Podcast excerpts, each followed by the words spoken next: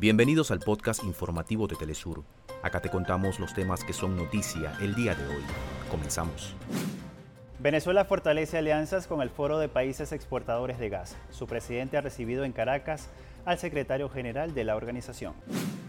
El gobierno de México atenderá las 30 recomendaciones del sexto informe del Grupo Interdisciplinario de Expertos Internacionales que investiga la desaparición de los 43 normalistas de Ayotzinapa. Presidente ruso Vladimir Putin ratifica ideales de libertad, independencia y soberanía como fundamentos esenciales del nuevo orden multipolar que se está creando en el último día de la cumbre Rusia-África. Hasta acá nuestros titulares. Para más información recuerda que puedes ingresar a www.telesurtv.net.